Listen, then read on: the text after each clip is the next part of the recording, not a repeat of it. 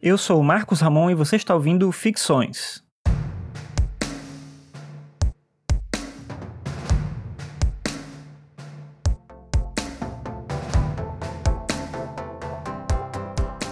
Nietzsche tinha uma interpretação muito particular da representação dos deuses Apolo e Dionísio no contexto da mitologia grega.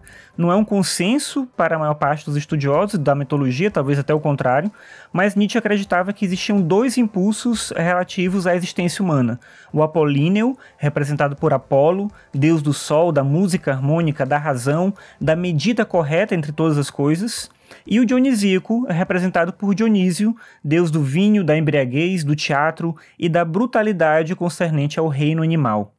Para Nietzsche, o grande problema da cultura ocidental a partir de Sócrates e Platão foi ter optado pelo apolíneo em detrimento do dionisíaco. Justamente por isso é importante pontuar que Nietzsche não defendia uma vida inteiramente baseada no dionisíaco.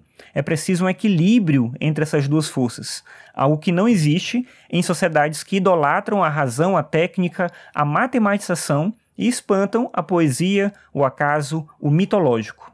A origem de Dionísio se relaciona diretamente com a proximidade dele com os humanos e com essa condição de vida mais próxima dos instintos e da materialidade.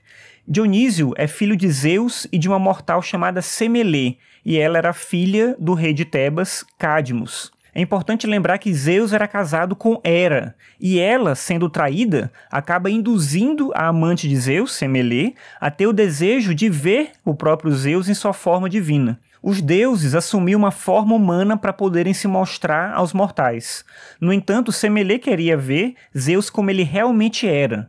E aí Zeus, de maneira imprudente, acaba cedendo ao desejo da amante. Só que a visão do aspecto divino de Zeus é tão aterrorizante e incompreensível para ela que ela vê o corpo entrar em combustão, morrendo queimada.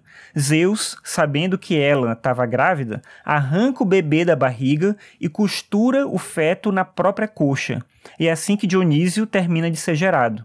É esse provavelmente o motivo pelo qual ele passa a ser considerado um deus de fato e não semideus. Isso é porque ele terminou a gestação no corpo do maior dos deuses.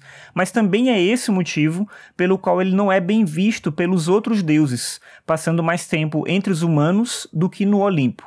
Nietzsche via em Dionísio e em suas ações, muitas vezes violentas e animalescas, o símbolo do ímpeto de destruição e crueldade que existe em todos os seres humanos como precisamos viver em comunidade, nós nos rendemos às regras e aos princípios de organização social, ou seja, o apolíneo. No entanto, é impossível conter esse aspecto violento e brutal que é natural ao ser humano. Mas como viver com esse tipo de instinto sem promover a nossa autodestruição? Através da arte, que permite a afirmação da vida, o arrebatamento da existência.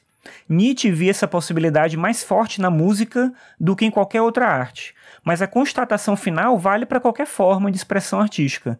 Dado que a vida é sofrimento e puro absurdo, nós devemos suportá-la nos entregando a vida dionisíaca, o que equivale a afirmar a própria vida, afirmar a própria existência.